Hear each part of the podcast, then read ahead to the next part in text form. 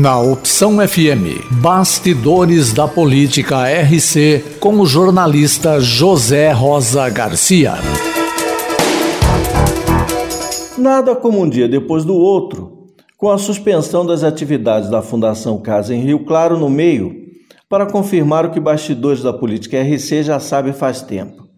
Discursos inflamados de vereadores, moções, requerimentos e ofícios, visitas a gabinetes em São Paulo e protestos nas redes sociais não suprem a falta de representatividade política perante o governo por intermédio de alguém que viva o dia a dia do município.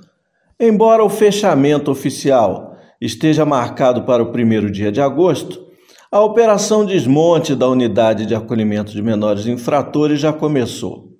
Notícias divulgadas nesta quarta-feira informam que pelo menos quatro internos foram removidos para a cidade de Piracicaba.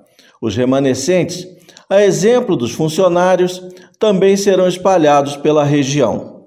Importante destacar ainda que o Centro de Atendimento Socioeducativo ao Adolescente apenas virou realidade em Rio Claro, 15 anos atrás, graças ao empenho do ex-deputado Aldo Demarque, durante o seu terceiro mandato na Assembleia Legislativa e a determinação do então prefeito Nevoeiro Júnior e da vice-prefeita e secretária de Ação Social Candia Demarque.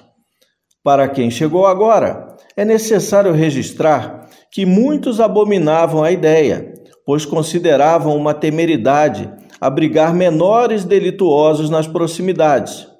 Felizmente, a coragem venceu o medo e, com o apoio decisivo da UDAM, o projeto não apenas se concretizou em Rio Claro, como se tornou referência pela qualidade do trabalho e baixíssimos índices de reincidência.